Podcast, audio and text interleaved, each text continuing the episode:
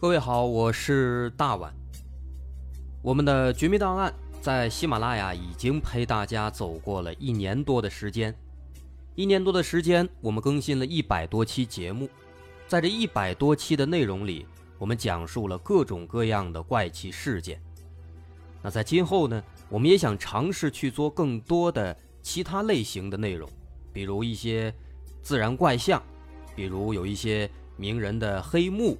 或者说是黑帮的发迹史，亦或是各种悬疑大案，以及更多的其他题材的探索。针对这些内容，目前我们也已经有了一个大概的规划。我们将会把这些内容做一个大概的整合，放在之后我们即将推出的一个新的专辑当中。这个专辑的名字暂定叫做《绝密档案：深夜调查局两百家尘封的未解之谜》当中。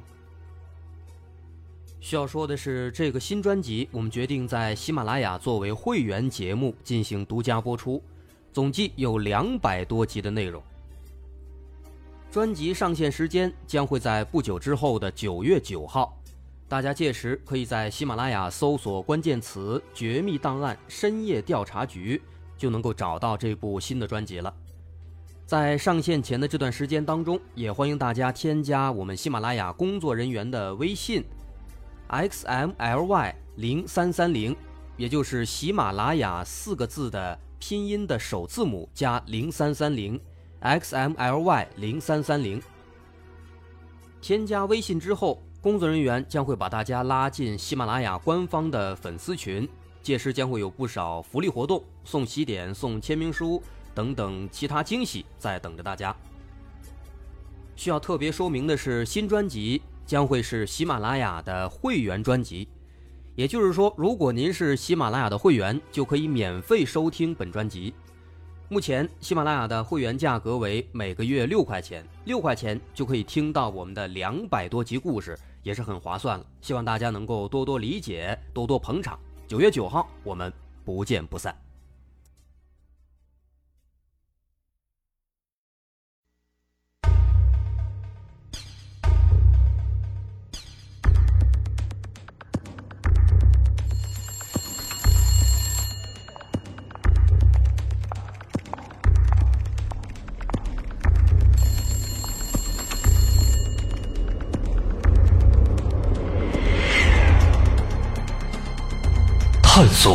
事实真相，搜寻幕后真凶。欢迎收听《绝密档案》。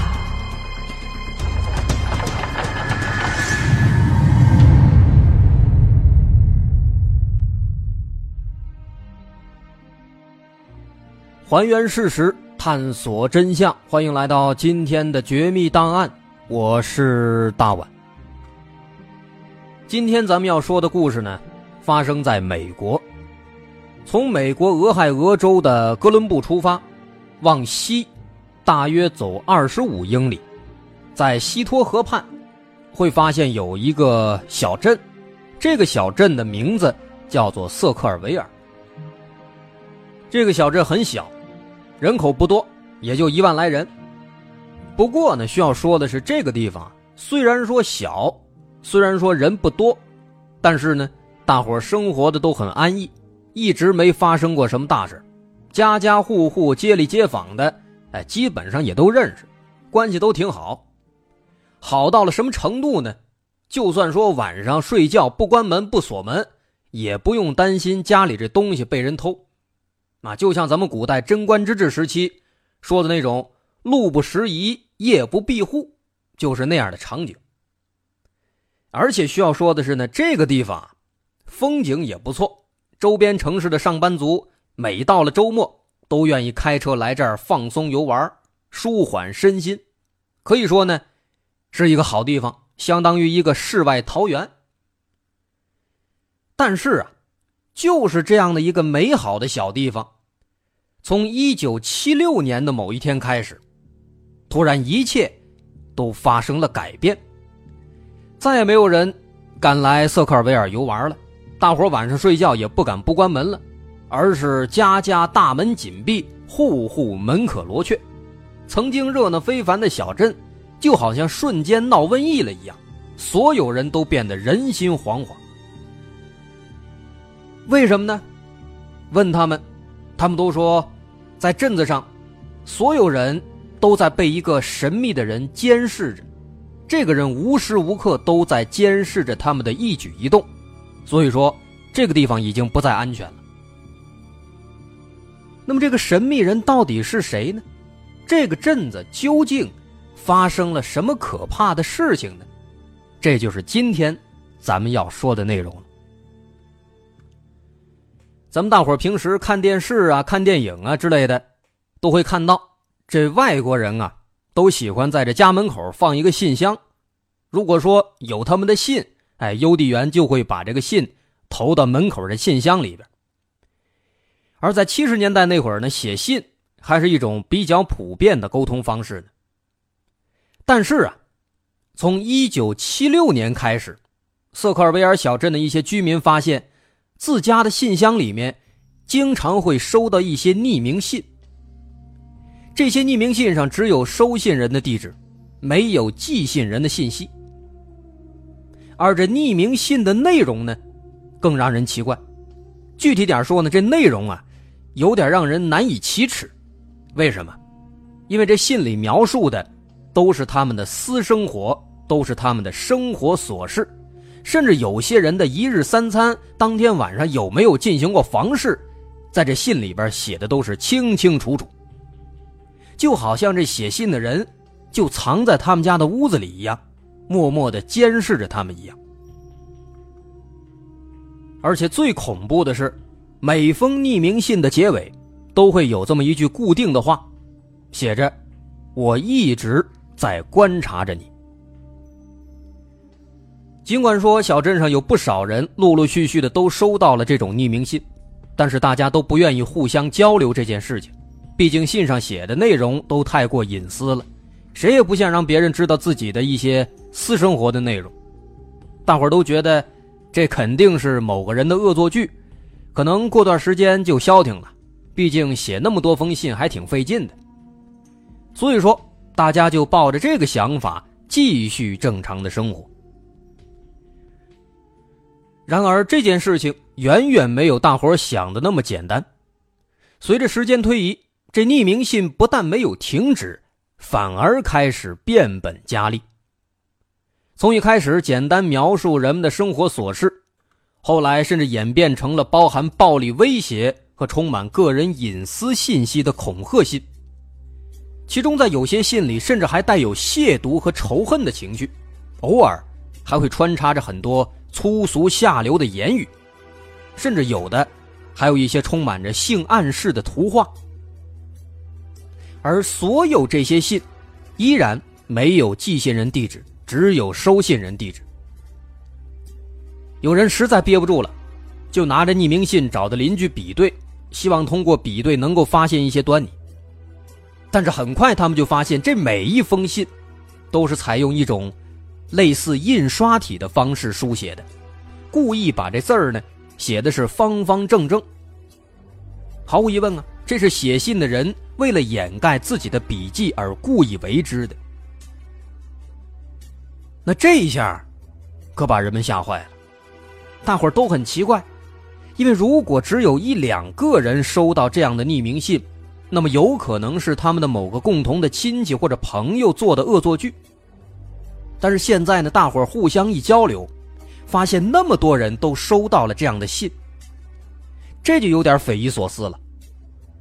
如果说这是一个人干的，那么这个人他怎么会知道所有这么多人的秘密呢？难道说这个人在瑟克尔维尔居住过很长一段时间，对当地居民都非常非常了解吗？这也不太合理呀。总而言之，一时间。瑟克尔维尔一直以来的宁静生活被彻底打破了，人们从此过上了惶恐不安的生活。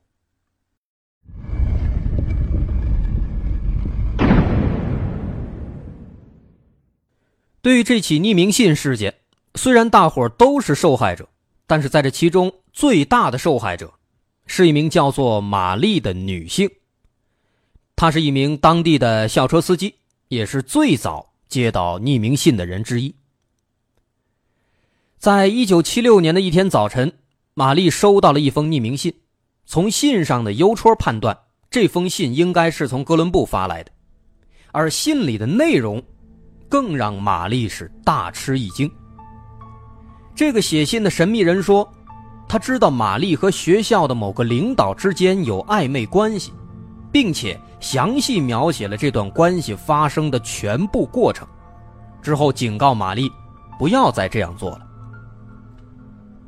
而更让人不寒而栗的是，这封信的作者声称知道玛丽的一切信息，包括她的父母的家庭地址、他自己的家庭地址，知道他家有几个孩子都叫什么。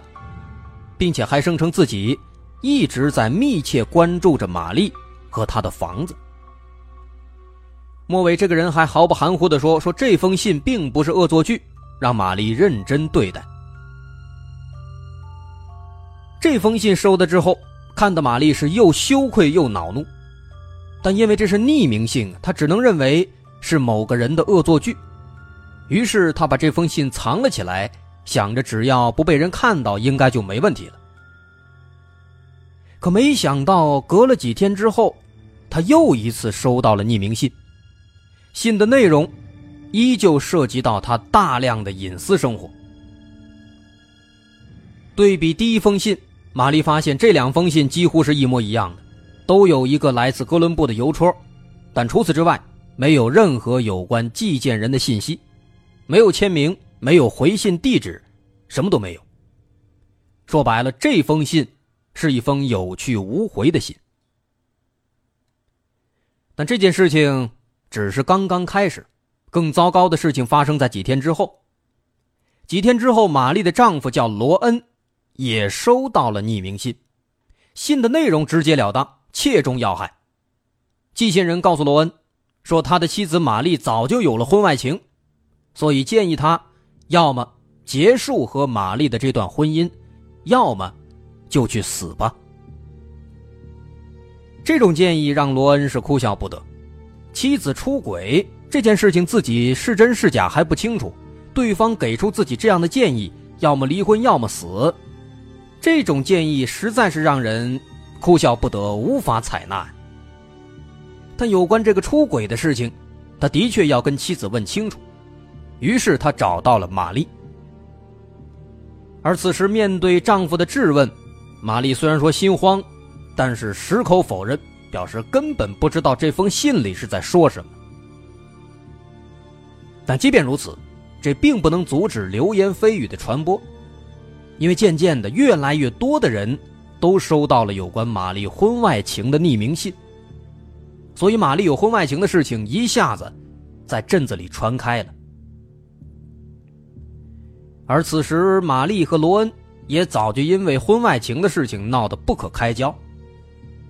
但都说家丑不可外扬，这夫妻俩又不得不跟外人保持沉默，想着等事情赶紧平复下去之后再做其他打算。而从那以后，玛丽就十分注意自己的言行举止，生怕自己有什么把柄再被人抓住了。就这样。心惊胆战、小心翼翼的又过了一段时间之后，他发现这件事情还是没有结束。几天之后，玛丽又一次收到了一封匿名信，这次这信的内容让她彻底坐不住了。信里写道：“亲爱的玛丽，我已经给了你太长时间了，如果你现在不向学校坦诚你的婚外情，我就会在电台、海报。”以及公告板上公布你的隐私，让所有人都知道。面对这样的状况，玛丽和罗恩也决定对感情问题不再追究，一致对外，一门心思只想弄清楚到底这个匿名信是谁写的。两人通过反复的思考推敲，最终猜测这个写信的人应该是他们的家里人。知道他们俩人的情况，而其中最有可能的，他们猜测有可能是丈夫罗恩的妹夫，这个人叫保罗。为什么会猜到保罗呢？因为保罗曾经或多或少的和这夫妻俩之间有过一些矛盾和积怨，所以这个事情，保罗是有动机的。同时，保罗对他们俩的隐私应该也比较了解，毕竟都是亲人。那么，为了验证这个猜测，夫妻俩也写了几封匿名信，寄给了保罗。这信里大体说：说我们知道你是谁。你应该停止这种无聊的行为。另外，还或多或少的写了一些保罗的隐私情况，末尾还用大字特地写了一句：“我知道是你干的。”这夫妻俩呢，想用这样的办法把这保罗给炸出来。如果是保罗，那必然就会有反应啊。这信发出去之后呢，哎，果不其然，那些奇怪的匿名信啊。还真就再也没有出现过。这整个谜团，好像就这样解开了。但俩人都没想到的是，好景不长，正当夫妻俩人以为这个事情已经过去的时候，诡异的事情发生了。一九七七年，也就是第二年，七七年八月十九号的晚上。罗恩在家里接到了一个神秘电话，谁也不知道这个电话是谁打来的，也不知道这俩人之间谈了什么。但是根据大家的推测，很有可能这是匿名信的作者打来的。罗恩和这个人在电话当中交谈了一番之后，罗恩忽然勃然大怒，他生气的挂掉电话，拿出家里的手枪，然后怒气冲冲的走出了家门。开着他们家的皮卡，离开了。临出门之前，罗恩告诉孩子，说自己要去见见那个写信的混蛋，让他们转告妈妈，晚点自己再回来。但罗恩出门之后，就再也没有回来。后来，玛丽回到家，听到孩子说了这件事情之后，焦急的等待丈夫回家，但是一直等到半夜，丈夫始终没有回来。担心之余，她只能报警。而在当天晚上晚点的时候，警方就在镇子里的主路旁边的小树林里发现了罗恩的车。这辆皮卡撞在了一辆大树上，而车里的罗恩早就已经是一具冰冷的尸体了。警方在简单勘查之后，初步认为罗恩是酒驾导致交通事故。进而头部受伤、失血过多死亡。的确，但是警方这时候看到的，只是一些表面的现象。之后，他们经过细致的勘查和研究，又发现了很多奇怪的细节。其中最重要的一个细节，警方调查发现，罗恩出门的时候带的那把手枪，在当天晚上曾经开过一次火。射出了一发子弹，但是这把枪它是何时何地向什么人射击的，以及出于什么原因才导致了开枪，没有人能知道。目前可以肯定的是，罗恩身上没有枪伤，也就是说，这把枪应该不是别人向罗恩射击才开的火，而应该是罗恩自己向其他人射击。那么，这个人到底是谁？罗恩又为什么要开枪？他说去见匿名信的作者之后发生了什么？这些没有人知道。那么这起奇怪的事件到底是怎么回事呢？不要急，我们下集继续再说。好，我是大碗。如果您喜欢，可以关注我的微信公众号，在微信搜索“大碗说故事”，点击关注即可。那我们稍后。下集再见。